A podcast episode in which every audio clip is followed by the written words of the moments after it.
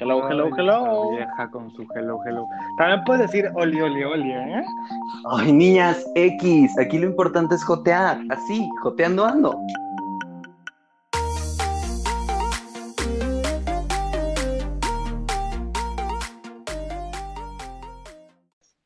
Hola, hola a todos, bienvenidos a Joteando Ando.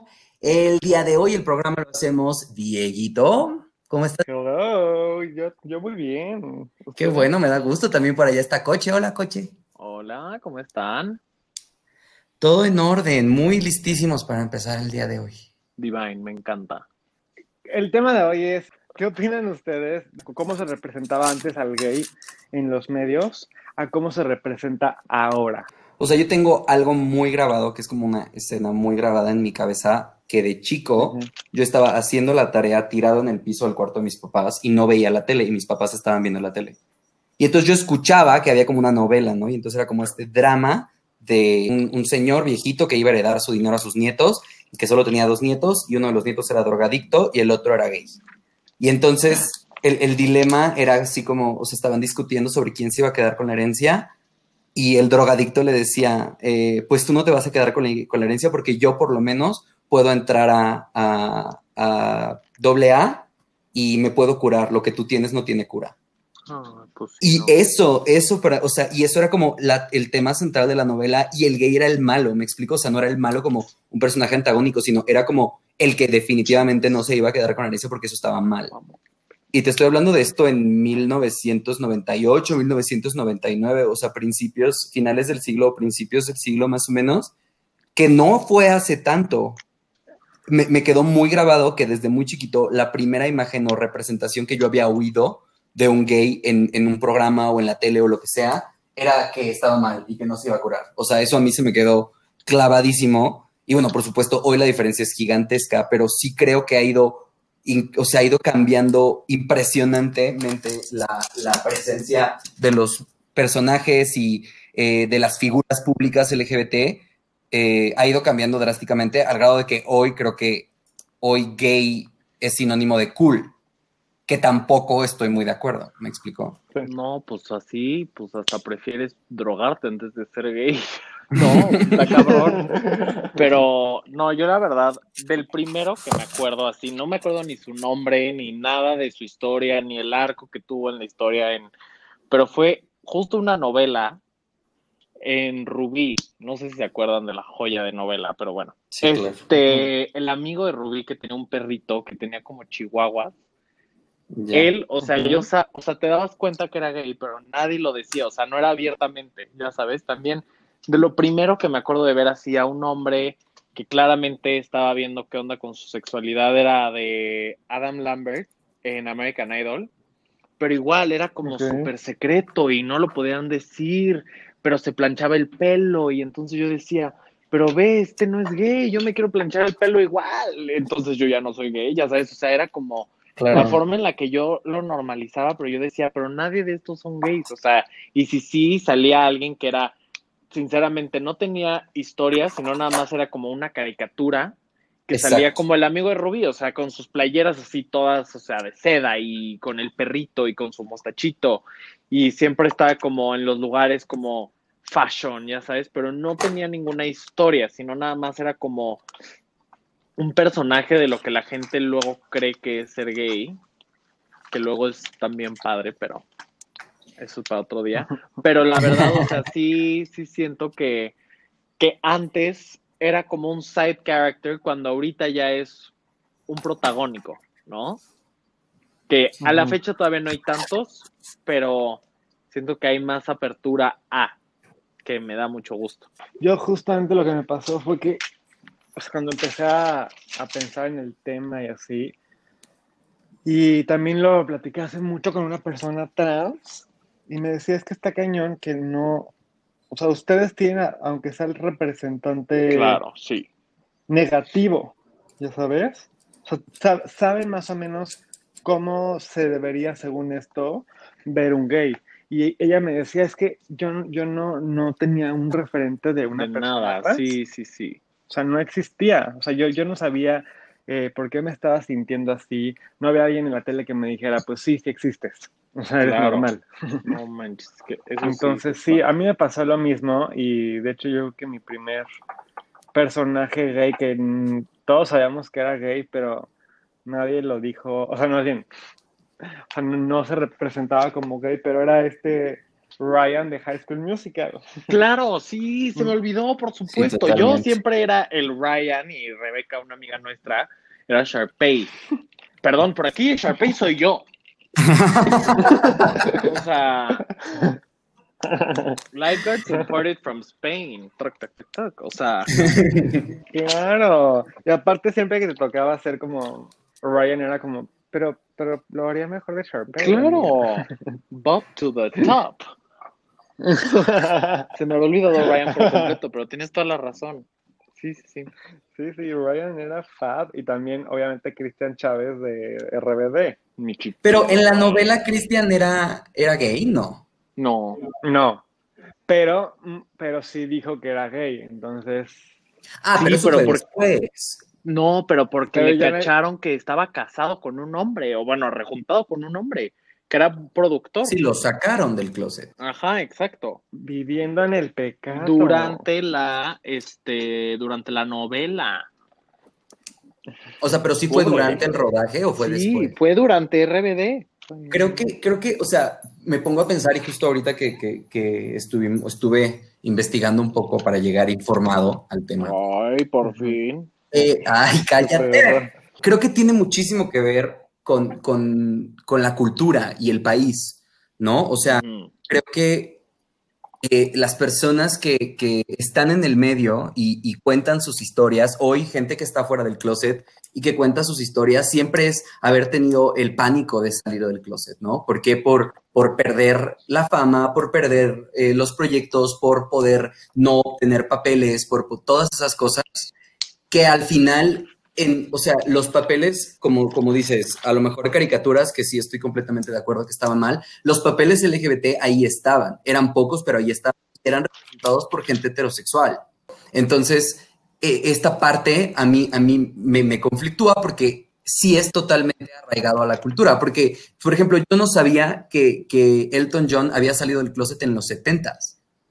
O sea, salió del closet en los 70s y tú figúrate que si estamos las malas experiencias que teníamos hace 20 años, este brother salió del closet hace 50.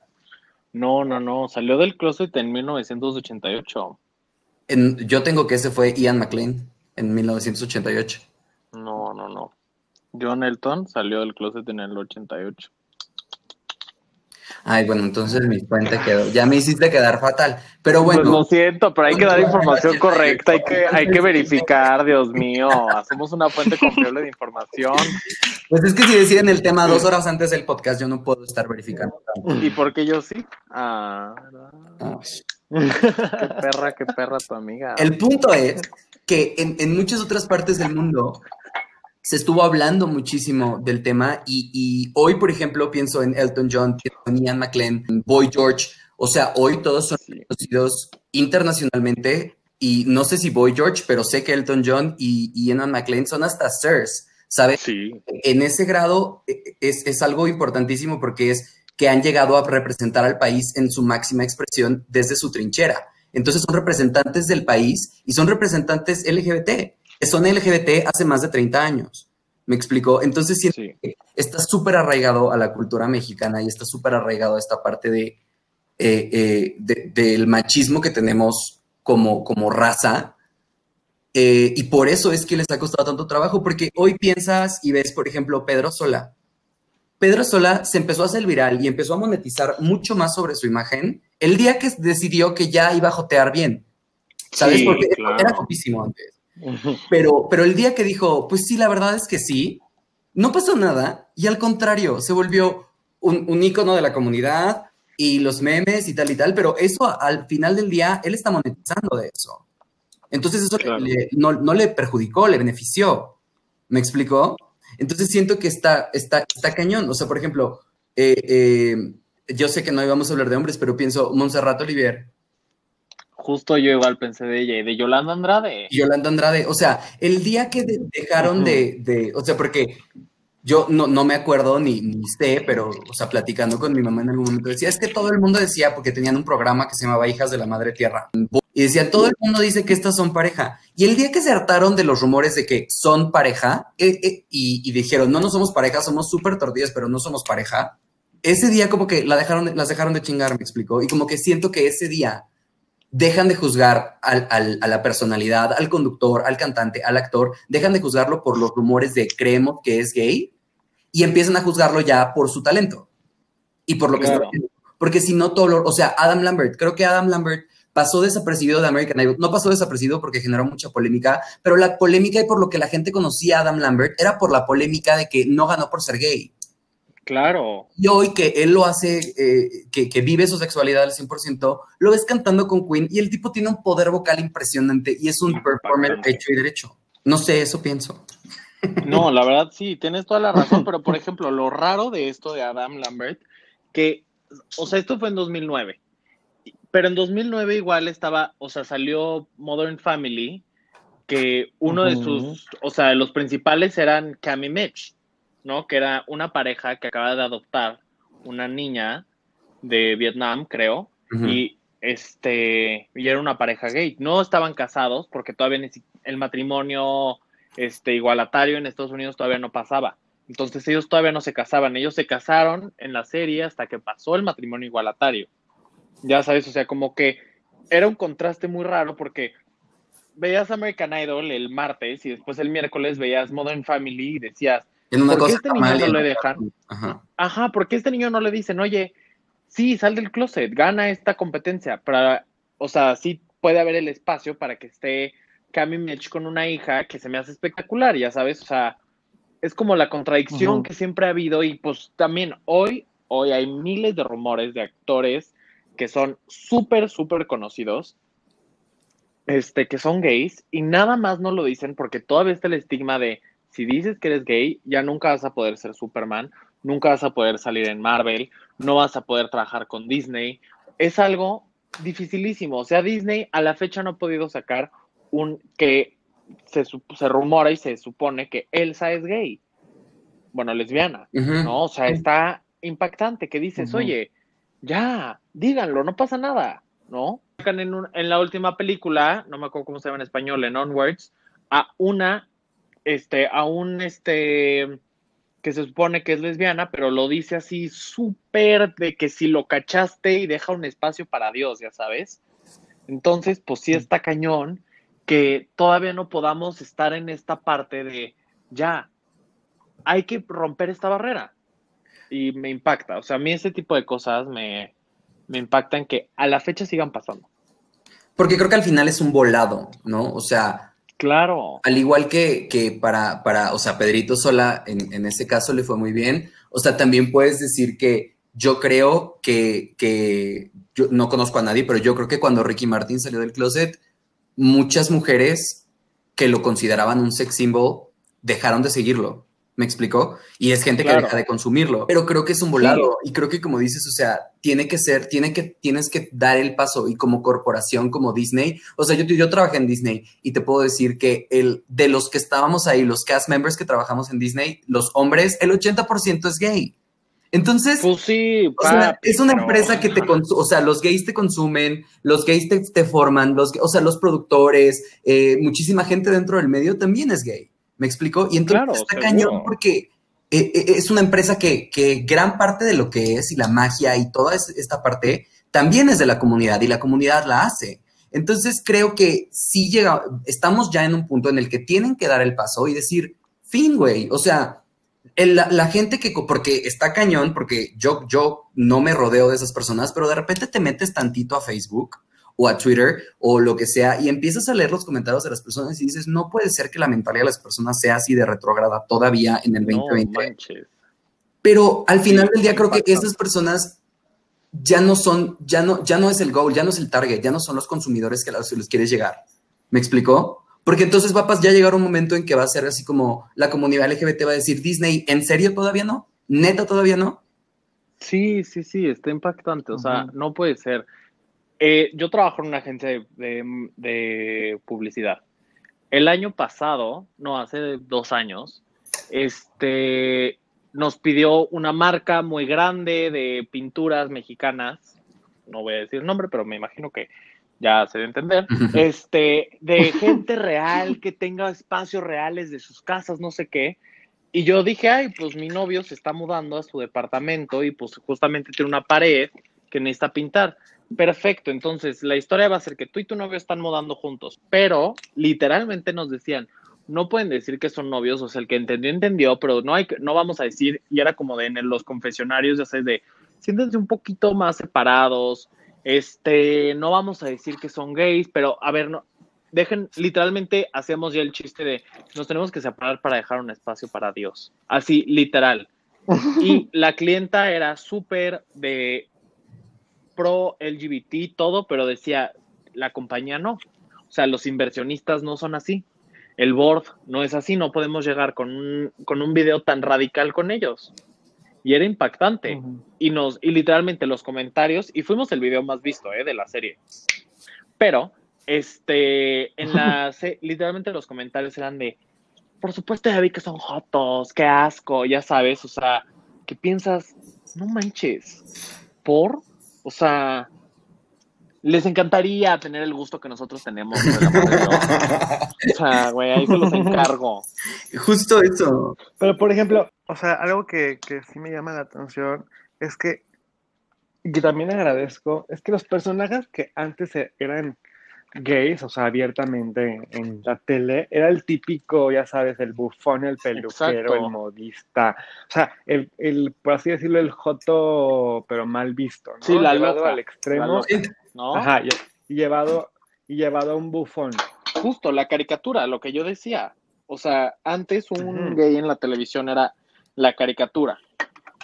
No era una persona real. Sí, en primera siempre sidekick, ¿no? O sea, en primera siempre el que está al lado, que tiene tres o cuatro señas y que tiene los tres o cuatro chistes que van a caer y que caen, ¿por qué? Porque nos estamos burlando de que es gay. O sea, nos estamos burlando de Y que volteas y está como así agarrando un pepino, ya sabes, y que dices, ya entendí, va, ya, ya agarré, ya caché. ¿Qué digo?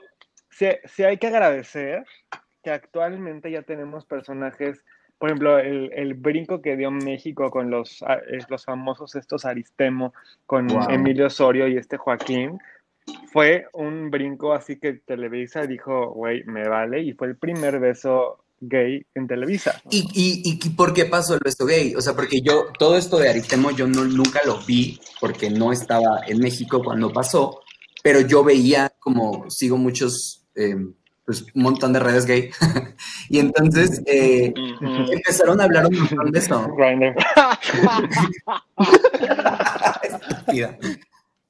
no, ya que los va a escuchar mi novia, aparte no he mencionado a mi novia ni un capítulo. Ya sé. Ya me acordé. Sí, sí, yo lo he notado. No, lo amo. Y yo, van a creer la gente que soy, soy soltera. Y... Soltero, ajá, exacto. Hay que decir si uno está. Sí, no, no, no, no estoy. Estoy atrapadísimo. Este, el punto es que eh, empecé a investigar un poco, empecé a ver, y Televisa sacó la escena del beso porque ya había habido una escena en la que se les eh, sugería que había habido un beso, pero no estaba grabado. ¿Me explicó? Y Televisa sacó la escena del beso porque la, comunidad empezó a presionar de una manera impresionante.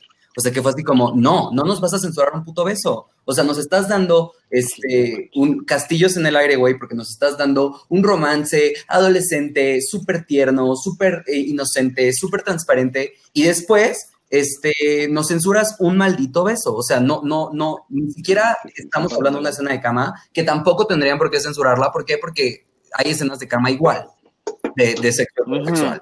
Pero. Eh, sí, o sea, yo he visto suficiente a Sebastián Rulli.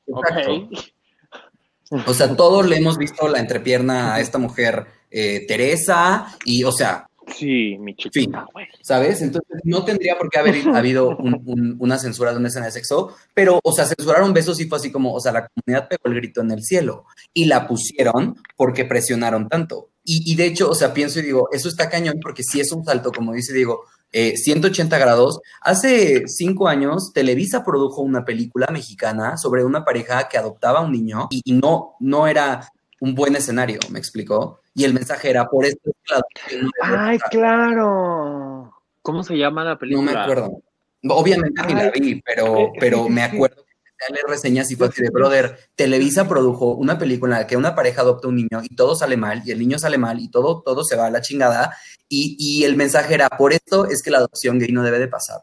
No, pues mejor me drogo. Es que estás de acuerdo, o sea, entonces, y esto no pasa Sí. mucho, y entonces Televisa hace esto no por, no por eh, que realmente sea algo que quieran hacer, totalmente fue una reivindicación, porque obviamente cuando sale, y como sale hace poco y con el poder de las redes sociales, evidentemente la gente explotó, ¿no? Porque Claro. estás dándole un mensaje al pueblo y eh, eh, al pueblo que no está que no está educado por ti porque tú eres eh, gran parte de la educación del pueblo y como dice Diego de cuando habló de la, con la persona transgénero el pueblo no conoce qué es una persona transgénero porque no hay una figura transgénero en, en medios porque la gente no la ha visto porque no no no pululan y la gente no los conoce y no y no se rodean de gente así entonces, no hay una representación en los medios por tu culpa, porque tú eres la mayor casa productora, porque tú eres la que tiene todos los canales, porque tú eres la que hace las producciones más grandes, y además sacas una mamada de esas. Es lo padre de Netflix, la neta. O sea, Netflix vino a romper ese, esos esquemas que teníamos de la televisión mexicana y así. Eso es un medio tan grande, tan global, que tiene su presupuesto parte de todo eso, que se me hace espectacular todo lo que saca Netflix que tenga que ver con la comunidad LGBT y historias reales, documentales. Este, si yo hubiera crecido con todo eso, bueno, o sea, hubiera estado yo rayado. rayado. La neta, o sea, a mí me rayó cuando, cuando bajé Netflix, que fue- ya, o sea, ya tiene un rato Netflix. eh, cuando llegó a México y lo bajó, lo bajé y vi que en géneros había un género que decía LGBT. O sea, Sí, qué, como, qué espectacular. ¿what? O sea, la gente hace películas de la comunidad. O sea, yo no sabía. Y Sí. Netflix debe de tener como cuánto, casi 10 años, ¿no? Sí, por por menos 8. hace 8 años yo a lo mejor no estaba tan, tan, tan fuera del closet y estaba como descubriéndome y viendo qué onda. Y en ese momento descubrí y dije, wow, o sea, sí hay historias de amor gay. ¿Sabes por Sí. qué? Porque cine francés, porque cine alemán, porque no sé qué, porque... Y, y entonces empecé a ver y dije, wow, o sea, tengo, hay historias gay, o sea, hay representaciones y está lindo. Algo, una marca que yo reconocería cañón es esta marca de aviones, de, de esta aerolínea mexicana muy grande. E- ellos hicieron un, un- un anuncio que no sé si salió en tele, pero salió, estuvo mucho tiempo en, en Facebook, eh, de un brother que estaba llegando en el avión y era como esta historia de cuando vuelves a casa, momentos especiales y cuando llegas con tus seres queridos y cuando regresas con quien más amas y te pasan como esta historia de él en primera clase, como súper chill, relajándose, ay, qué rico mi avión.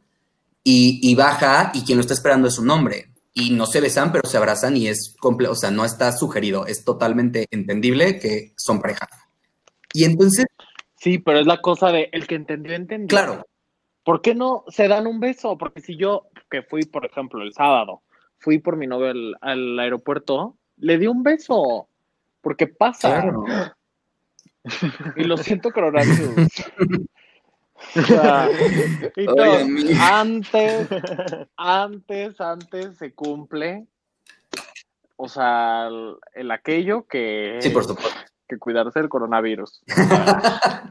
¿Y, y ustedes no vieron la película? Porque ahorita me acordé, justo cuando estaba hablando Armando, hubo una película en el 2011 que se llamó La Otra Familia, No. Que salía este Jorge, Jalin- Jorge Salinas, Jorge Salinas y Luis Roberto Guzmán. Y lo que pasaba en la, en la película es que la mamá de un niño que era Hendrix, que es Bruno Loza, eh, lo ha- vive con su mamá, pero su mamá era así drogadicta, así cuckoo, crazy, y entonces les piden a ellos el favor que cuiden al, a- al- a- al hijo en lo que la mamá se recupera. Y entonces eh, ellos se enamoran completamente de, de Hendrix y entonces lo, y literalmente lo empiezan a cuidar y no sé qué, y la mamá un día llega y se lleva a su hijo y le dice, ustedes malditos jotos, me robaron a mi hijo, que no sé qué. Y entonces la mamá va y demanda a los papás Qué y los meten a la cárcel y se me arma todo un drama y al final la película termina muy padre porque al final el niño dice es que yo quiero estar con ellos. O sea, ellos sí me cuidan a mí, no mi mamá. Claro. Entonces, también pues sí, o sea, ese es como otro buen punto de, por ejemplo, 2011, ese, Los Aristemos otro, Sense8 con Miguel Ángel Silvestre y Sí, Yo la googleé, Herrera. la que dices ahorita, y, sale una portada, o sea, la caja del DVD, y en la parte de atrás dice advertencia en grande, ¿no? Y yo dije, ay, estos cabrones ya salieron con su eh, Viernes Santo, y le acerco y dice, advertencia, verla puede cambiar tu punto de vista, no tu preferencia sexual. Está Ah. súper chingón. Ay, Divine, sí. Yo me acuerdo perfecto, Sí, la sí. primera, o sea, la primera película que a mí yo ya vi como adulto, o sea, yo estaba en la universidad, pero yo estaba como, no, no soy gay, pero me agarra ahí, ya sabes, o sea, ¿qué pasó? ¿Qué, pasó en el matorral, no? O sea, Ay, Ay, amiga, me ¿qué acuerdo, universidad fuiste pero que había matorrales? mira, en los parques. Este, te voy- yo vi una película que se me hizo preciosa, o sea, yo me acuerdo que cuando terminó, lo, o, o sea, yo me quedé viendo hasta el final cuando salen estas de quiénes son los actores y así. Me, me quedé llorando y llorando y llorando. Se llama The Normal Heart y ahorita está muy, o sea, porque el que la escribió, es- le escribió como una obra es Larry Kramer en el 85, pero bueno, o sea, yo me acuerdo que la vi el año que salió y me y no en el 85, no, o sea, en 2014. Pero es una película preciosa, véanla. O sea, sale Julia Roberts, Matt Bomer, sale eh, Mark Ruffalo. Buenísima. O sea, es una historia de amor que lloras porque también, o sea, tiene sus cosas, ya sabes, o sea. Y hay una escena de, de Mark Ruffalo con el hermano que te lo juro, te lo juro, te lo juro, te lo juro. O sea, yo lo vi y yo me tuve que, o sea, le tuve que poner pausa, me tuve que salir, me tuve que esperar un ratito, salí a caminar, regresé, volví a ver la película, yo lloraba y lloraba y lloraba. Y decía, ¿por qué estoy llorando tanto si yo no soy gay? y entonces, te lo juro, te lo juro que esa, si no la han visto, véanla, es preciosa. Es de llanto y neta sí, sí está cañón, porque pues como la escribieron en el 85, pues se pueden imaginar el tema de qué era, ¿no? Del, de pues Ujú. El boom del VIH VIH. pero preciosa. Véanla, wow. ¿Sabes cuál les recomiendo que vean? Sí, o se la recomienden a alguien. O sea, si, si llega alguien y les dice, oye, es que mi mamá me está diciendo que ser gay está mal, que bla, bla, bla, o así, si quieren cambiarle la mente a alguien, o sea, una persona homofóbica, vean Plegarias por Bobby. Se van a morir. O sea, no hay vez que la vea y no, no- o sea, no berré. Está muy heavy, así está muy pesada. Ajá. Pero sí te cambia, digo, a nosotros ya no, ¿verdad? Porque nosotros ya grandes.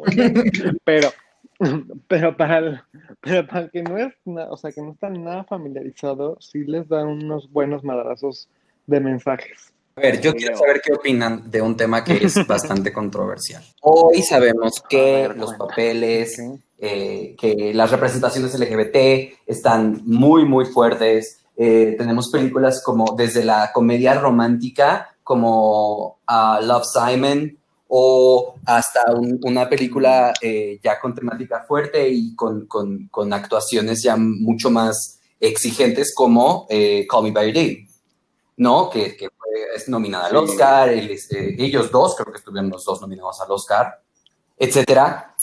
Y hay muchísima controversia sobre, o sea, por ejemplo, también la serie de The Assassination of Gianni Versace. Eh, hay muchísima controversia sobre la gente que dice que los papeles LGBT son para la comunidad LGBT. Que los papeles LGBT eh, deben de ser representados por miembros de la comunidad LGBT. Es decir, que solo un gay debe de poder interpretar a un gay. O sea, yo opino que el gay no, no, no tiene, o sea, nah, porque no es como que le vas a preguntar al gay. O sea, yo, O sea, la, la- la- la temática es, hay mucho Ajá, talento LGBT que no tiene chamba y los, los papeles que podrían representar, entre comillas, se los están dando a gente buga. No, sí, eso lo entiendo, pero eso, eso es a lo que voy. Por ejemplo, si la película fuera, por ejemplo, esto no es Berlín, que la temática en sí no era que ellos fueran gays. O sea, sí había una que otra escena como gay y bla, bla, bla, bla, bla, y así, pero la temática en sí no era, no, o sea, no era una película enfocada en, Mm. en lo gay, ¿ya saben? Pero, entonces por sí, ejemplo, yo no, sí preferiría que, en plan, yo, O sea, a, a- o sea, a lo que voy, espera, espera, déjame acabar. cariño, O sea, dale. a lo que voy es, si van a tocar el tema de una forma muy profunda, por ejemplo, la situación trans, sí siento que tiene que ser una persona trans, porque es la única persona que lo ha vivido y que aparte, pues sí, o sea, a las personas trans no siempre les van a dar tantos papeles porque que la estatura, que no sé qué, que el bla, Mm, bla, que las que acciones, ¿sabes? que O sea, como que ciertas cositas. Ajá, que digo, hay unas que cuando, si, si empiezan su tratamiento muy, muy, muy chiquitos o chiquitas, sí, o sea, terminan siendo unas cosas que dices, wow, o sea, o ni te das cuenta que son trans, ya sabes. Entonces, a lo que iba con lo de esto no es Berlín es, sí, o sea, puede ser que tal vez le den el personaje de un gay a alguien que no es gay, pero tal vez es porque no, no van a abordar tanto el tema. O sea, por ejemplo, en, en esto, en esto no es Berlín, sí, o sea, sí hay como momentos gays, pero no, es más como de cosas de amistad entre un heterosexual y un gay. Entonces siento que en la parte de gays no, pero en trans sí siento que tendría que ser un, un personaje que lo vivió, porque también puede como expresarlo y aparte puede no quitarles eh, el lugar a una persona, ya sabes. O por ejemplo en Pose, que personas con VIH, personas, personas afroamericanas, o sea, como todo eso, es como si pusiéramos a, a, a mí actuando de eh, los problemas de los afroamericanos. Mm, Sería ridículo. Sí.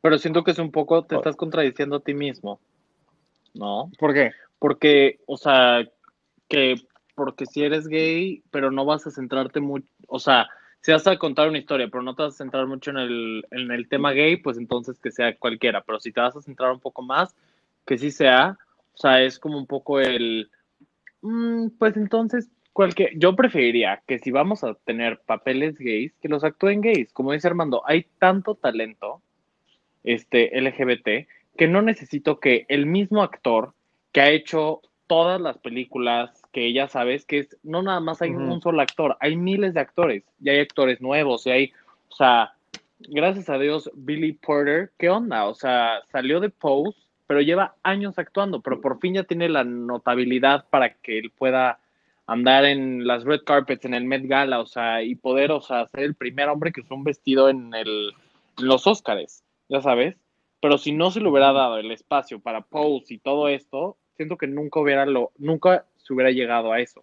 Yo sí siento que si eres, que si vas a contar una historia con gente de la comunidad LGBT, tienes que también tener gente que esté ade- que tenga esos papeles y que los esté actuando y que sean parte de la comunidad LGBT. Para mí sí sería Yo estoy- importante eso. O sea, estoy un Porque poco como conflictuado con eso. O sea, a ver, entiendo y, y sobre todo en la parte que dice Diego, en, en los papeles trans, yo creo que es muy importante que si hay un papel trans, lo haga un actor o una actriz trans. ¿Por qué? Porque no hay visibilidad de gente trans. Entonces, para mí, creo que eso es importante. Sí, eso, por ejemplo, eso me- no me gustó de la Casa de las Flores. Por ejemplo, exacto. Que lo hicieron muy bien en esta otra serie, en Generación Z. Ahí lo hicieron bien. O sea, la chica, yo, o sea, le dije a, a- a Luis, eh, mi novio, oye, ¿es- ¿esa chica es trans de verdad? Y me dijo, pues no lo sé. Y entonces nos pusimos a investigar y sí, ya vimos que sí, tal, tal, tal. Eh, pero a lo que voy es, sí creo que es importante, sobre todo en esos casos específicos, pero también creo que el que es actor es actor.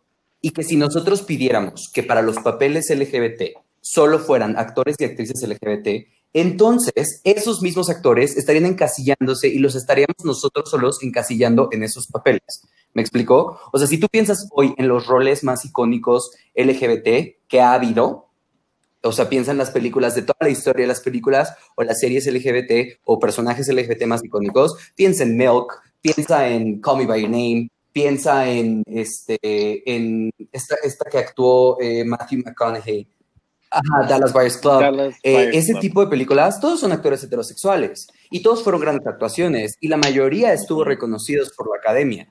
Me explicó por qué son actores y porque según yo y porque lo que yo pienso es que un actor debería poder ponerse en un papel. Es como decir que un actor gay no podría interpretar a nadie más. O sea, es como decir, encasillar a este chico, el que hace eh, eh, en Glee, el que hace a Kurt, es como decir que ese brother no va a poder nunca hacer un papel de un heterosexual. Es como decir que Jim Carson nunca va a poder hacer No, pero aún así... O sea, siento que es sí es importante que haya visibilidad y hay un impulso, por supuesto, a los actores de la comunidad. O sea, me encantó, por ejemplo, la obra de teatro que hicieron Matt Bomer, Jim Parson, Neil Patrick Harris, hicieron una obra de teatro. Eso está increíble. Exacto, me explicó y está exacto. padrísimo porque es apoyo y es levantar los nombres de los actores de la comunidad, sí. Pero así como que creo que es necesario que los roles LGBT sean tomados exclusivamente por gente heterosexual, no lo creo, ¿sabes? Porque yo siento que la actuación de Darren Criss en, en The Assassination of Gianni Versace, en, este, en esta otra, en, en Glee, son muy buenas. O sea, tuvo muy buenas actuaciones, primero como este, en, una, en una comedia y después en una serie. Eh, creo que fueron excelentes actuaciones y el tipo no es gay y es un aliado y todo. Y hoy sale y dice: Yo ya no voy a tomar papeles LGBT porque quiero darle la oportunidad a los actores LGBT. Eso se me hace padrísimo y súper loable. Pero así como que yo crea que es, es imperante que los papeles sean exclusivamente para comunidad LGBT, yo creo que no. Oh, perro, Otra palabrita. Anda, vocabulario. Qué. Y ya, das how su- No, sí, tienes, tienes razón, pero aún así a mí me hubiera gustado que todas las películas que dijiste y todos los actores que dijiste hubieran sido actores queer. Ya sabes. O sea, siento que si tenemos una niñez con salió en esta película y sé que es gay y está representando una persona de su propia comunidad, O sea, está padrísimo. espectacular. No, y, ta- verdad. O sea, y también siento que obligas un poco a casting y a la película y a todo el mundo a crear personajes buscar ese LGBT talento. y aparte a darles un espacio y a, y a que puedas tener representantes. O sea, por ejemplo, vamos a hacer este ejercicio. Cada quien me va a decir cuántas personas gays famosos co- conocen, o sea, que estén, abi- que están abiertos. Pero, pero ahí les va más difícil porque vamos a irnos primero con los mexicanos. Solo ¿Cu- hombres ¿Cuántos conocen? o mujeres. Hombres Ok. y mujeres, si quieren.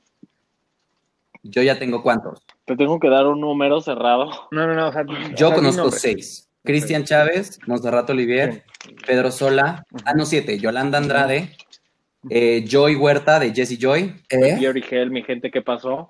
ah, Pepillo Origel. Pepillo no Origel. Lalo España, el comediante, y es, es uno que es mi favorito que se llama Mauricio Martínez, que es un actor en Broadway y es mexicano y es abiertamente gay. Yo la verdad, o sea, los que acaba de decir Armando, los secundo. Pepillo No Origel, sé sí, más. es cierto. Pero ha salido del closet. O sea, lo que se ve no se pregunta. Es que por eso tampoco puse a Juan Gabriel. sí. Lo que se ve no se pregunta, pero no hizo, Juan Gabriel no hizo un No. statement. Pepillo Origel sí. Exacto. No Según yo sí. O sea, lo que no sé es, por ejemplo, Polo Morín y Landa García. ¿lo Yo no los dijeron o dije porque tampoco he visto. el statement. Polo Morín sí, o sea, cuando lo sacaron del closet. Pero él ya, o sea, abiertamente lo es, pero el otro señor que Diego acaba de decir, no. Según yo no. no? El que, es es que se supone Ay, que tan guapísimos los dos. todos sabemos. Sí, ya sé. También este. Besos. a Luis. Lauro, el, el me- No hay que otear a nadie, ¿va? ¿Qué? No hay que Exacto, es que otear- justo por otear a nadie. No, no, no, pero por ejemplo, Luis Lauro también ya dijo que es gay. Ay, Mauro, Mauro, nuestro invitado. Mauro Sánchez. Exacto. Invitadísimo. Mauro Sánchez dijo que. Ya, no sé quién más. Sí, la verdad, o sea, mexicanos no, yo no conozco muchos. De Estados O Unidos. sea, por ejemplo, en Muchos Sense8 más. me hubiera gustado, no, no, no es por criticar a Poncho Herrera ni nada, pero me hubiera gustado ver. No, no, no. Sí, muy buen trabajo. Así, no, Exacto, es no lo me mismo que yo quejo digo. Para nada de ver a Poncho Herrera. No, no, no. No me Perfecto. quejo, exacto. ¿Y se puede No, otra? No, no, no, no, no. Exacto, que lo vuelva a hacer una vez más. O sea, Pero, por ejemplo, o sea, en Estados Unidos yo sí ubico mucha más gente. O sea, por ejemplo, alguien que da las noticias en CNN a nivel mundial, Anderson Cooper, no más, o sea, es una persona abiertamente gay hace muchísimos años. Todos los años está en el, ¿cómo se llama? En el countdown del, del New Year's Eve para CNN. O sea, gente que lo ve y lo ve y lo ve y lo ve todos los días de su vida. Y él es abiertamente gay, acaba de, acaba de tener a su hijo. mi madre. Pero, este, ¿cómo se llama? Se me hace una presencia importantísima que aquí en México, yo, la neta, no sé si siquiera lo tenemos. Alguien que dé el noticiero que sea. Y en Estados Unidos hay queer. muchas. Está Adela Micha es eh, lo más Rachel. Maddow, eh, Robin Roberts. Ajá, exacto. Robin No, Roberts, que está es Ellen DeGeneres. Ellen DeGeneres. Pero lo que voy es, lo grave es que en México tenemos, o sea, ¿cuántos millones de personas son, somos? ¿Y cuántos representantes LGBT, LGBT famosos tenemos? Y uno de ellos, que era el idiota de Mauricio Clark, digo. sale a decir sus pendejadas. Ay, güey, qué cabrón. Pero, por ejemplo, tuvimos a Juan Gabriel, que como dicen, nunca lo dijo, ¿no? O sea, jamás en su vida él dijo, soy gay, pero la famosísima, lo que se ve no se pregunta. Pero era, o sea, muy conocido a voces que Juan. Gabriel era parte de nuestra comunidad. Y tú lo ves en un escenario, es, Digo ma- es una maravilla. Y sinceramente, aunque él nunca, Pues No, sí. es una jota también, obviamente, ¿cómo? Si aquí nos Es da una bandera nota de Juan escotera, Gabriel. amiga. Eh, no, pero haz de cuenta, o sea, una de las cosas que hizo Juan Gabriel en 1990 fue el primer concierto de música popular mexicana en Bellas Artes. Y obviamente fue ese mismo día el primer músico, este, el primer cantante mexicano por ser acompañado por la Orquesta Sinfónica Nacional. Estaba la primera dama en el público, que el presidente no fue, pero estaba la primera dama y la gente ¿En Bellas paraba- sea, la gente iba y de smoking, no vestido o sea, largo, y estaban bailando- historias es de- Sí, claro. literal, Pues- se paraban a bailar el Noa Noa, ¿cómo? Es un gran concierto, está en Spotify, escúchenlo, me encanta, hay una parte en la que le da sed y empieza a gritar agua, agua a la mitad de una canción. Increíble, por favor, véanlo. Pero, este, hay muchas historias, por ejemplo, de la generación de mi mamá, que muchos amigos de mi mamá me dicen, no, es que Juan Gabriel, cuando mi esposa quería que yo fuera, no sé qué, yo no quería ir y fui, wow, un conciertazo, no sé qué, y pues era un performer, el señor. O sea, él sabía hacer un, o sea, que Claro. la- el público fuera suyo. Impactante. No sé si saben, pero Juan Gabriel tiene un día en Los Ángeles, que es el día de Juan Gabriel, que es el 8 de octubre. 5 de octubre, perdón. Que se me hace un dato padrísimo está. y curiosísimo, ¿no? En México no lo tenemos, Sí, pero en. Los Sí, Ángeles. aparte sí. por la comunidad, no la comunidad gay, sino la comunidad mexicana, que, ajá, y los latinos en general que allá los aman. Latina. O sea, que creo que, justo eso, o sea, justo en algún momento Diego, no, no me acuerdo hace cuántos eh, eh, programas, Diego decía, eh, ¿qué hubiera pasado si Juan Gabriel hubiera- hubiera salido del closet? ¿No? Creo que justo llega un momento, y como lo Claro. mencionaba al principio, como le pasó a Pedro Sola, o sea, dejan de juzgar a la persona por eso. Y entonces es como un peso de encima. O sea, tú piensas, ¿quién es internacional? Un nombre cantante de las figuras más icónicas de la música de toda la historia. Freddie Mercury. Ay, amigo. Yo iba a decir Bad Bunny.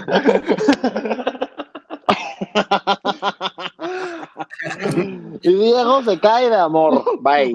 ¿Sabes? Piensas en eh, eh, una persona icónica del pop y la balada, Elton John. ¿Me explico? Entonces, cuando, cuando sueltan eso y cuando dejan ese, ese peso de encima, Bad Bunny.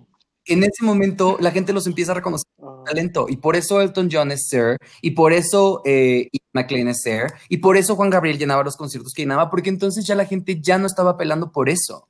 Ya no era la controversia. El día que Adam Lambert llenó Claro. un concierto con Queen, dices, puta, mi respeto. Si se quiere poner tacones y bailar como un hombre heterosexual, si se quiere poner, lo ves, si se quiere poner tacones y bailar, si canta como canta, pues que haga lo que quiera. ¿Por qué? Por talento, no por lo que trae puesto, por lo que le gusta, claro. por a quién se lleva las sábanas, por la forma en la que coge. O sea, creo que es, es un, es un peso cañón que se quitan de encima. Sí, por favor, 100%. te- tengo que ese tema. Bad Bunny. Yo- No, o sea, yo Diego, dale. Ah, porque aparte los sacó en Ah, vivas, por ¿no? Y lo voy a sacar siempre. Sí, O sea, Diego quiere hablar de o sea, tres yo estoy a cosas. punto de. No, Diego, tú no lo vas a sacar. Te lo vas. Sí. Siempre que pueda. Dios querrá. No, primero Dios Dios. querrá, ¿eh? Lo que sí creo que es muy importante también de reconocerle a Bad Bunny es, le vale- o sea, está en, está en un ambiente 100% homofóbico, machista, asqueroso, o sea, así de... Sí, machista las 100. canciones son así de la vieja y el no sé qué, y, o sea, es la otra versión de las rancheras, pero versión Puerto Rico. Y que este joven salga Ujú. con uñas pintadas o que el no sé qué y que o que el maquillaje ajá o de, de- ajá, de drag o hasta De drag. de mujer mujer Porque antes de ser drag ya era como súper, o sea, extra, ¿no? Con su forma de ser y vestir Ajá. y todo eso. sí sí sí o sea, o sea, se ha puesto uñas que hasta Rosalía ha dicho "Ah, y yo qué o sea está cañón Entonces, Y Rosalía solo con el camarón en la guantera, güey. ¡Qué envidia!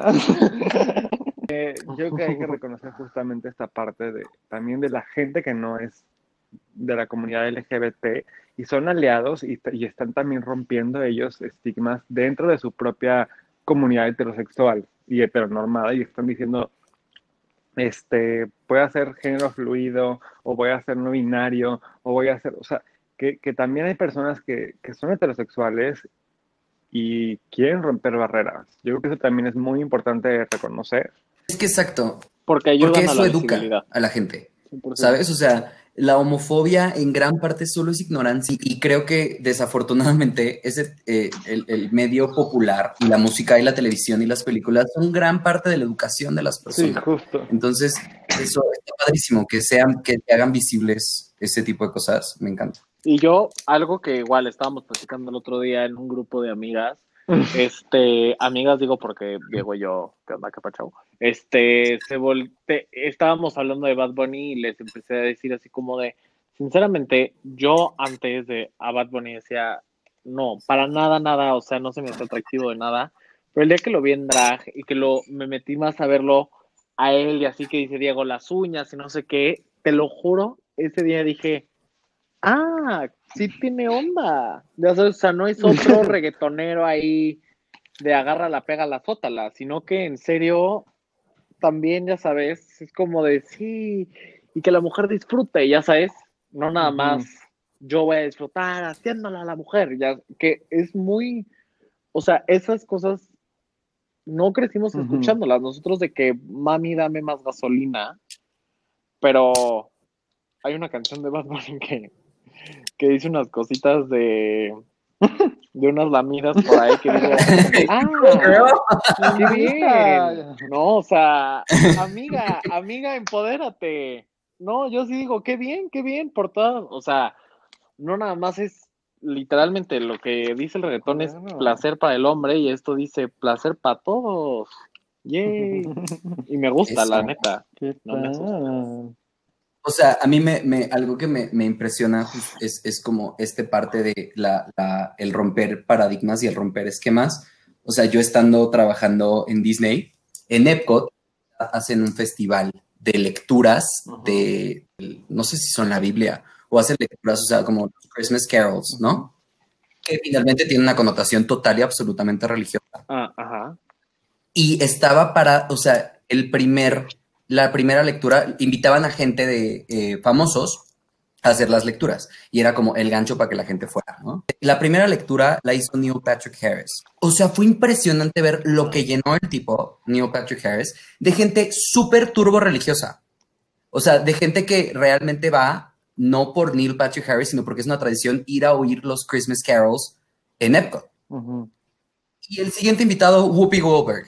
Y yo, o Ujú. sea, está cañón que, que cuando ya se quitó el estigma, o sea, se pueden contar cosas tan, tan locas como que, eh, la, como la religión y la homosexualidad, ¿no? Porque Neil Patrick Harris practica su religión súper eh, normal, igual que Whoopi Goldberg, y, este, y, y que alguien tan religioso les aplaudiera de la manera que les aplaudió, siguiera como la oración con ellos, etcétera, etcétera, cantara los Christmas carols de esa manera, o sea, me, me, me quedó como súper gratamente sorprendido y creo que solo quería como mencionarlo. ¿Alguno de ustedes tiene algún nombre que quiera gritar rápido para mencionar y que no se nos vaya de alguien LGBT, hombre, representativo, divo, me quiero follar? Ricky Martín. todo, todo por todos. O sea, desde que salió en- como voz de Hércules. Ay, digo, Zachary Quinto ¿Qué también. más necesito? Soy tu megara. Y bueno, obvio Ay, sí, RuPaul, también, que no es que quiera follar, pero es que es una mención Ah. honorífica. Sí, sí, tiene sus, su- sus cosas y sus controversias, pero o, si no fuera por RuPaul, hoy no habría un antro Exacto. en Campos Elíseos de drag, sinceramente.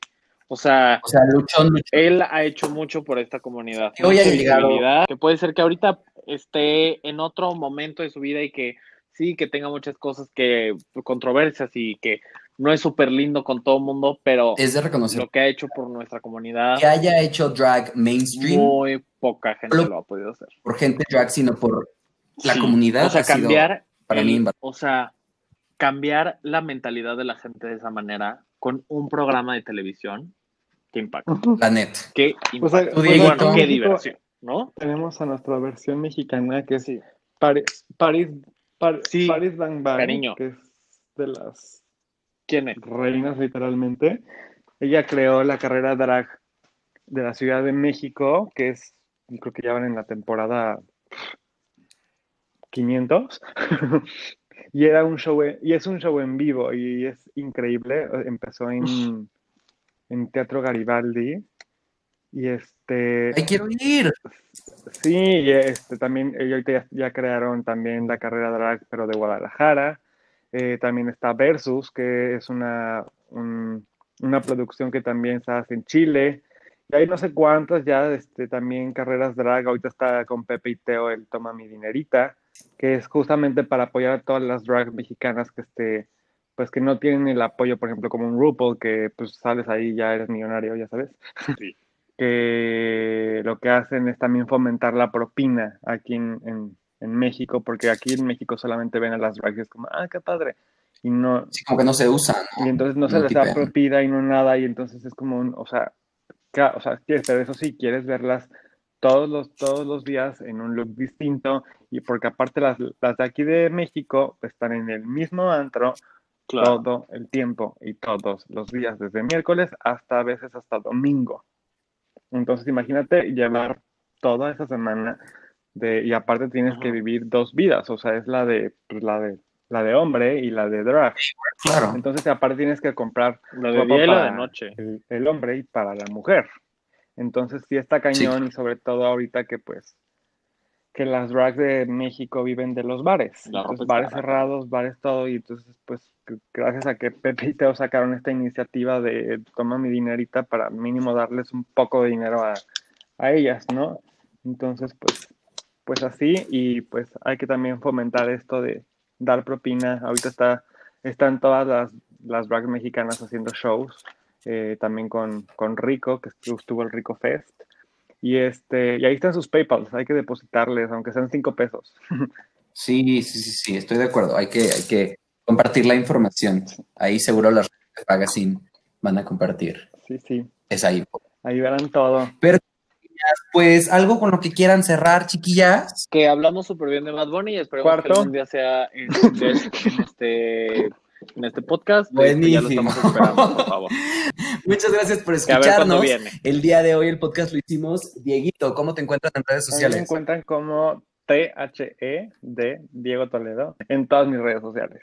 A ti, coche. Este, a mí, yo estoy como J. Ramón Velasco en Instagram. Me encuentran como Armando00 en Twitter y a Riquelme en Instagram. Esto fue Coteando Ando y nos vemos la próxima. Bye.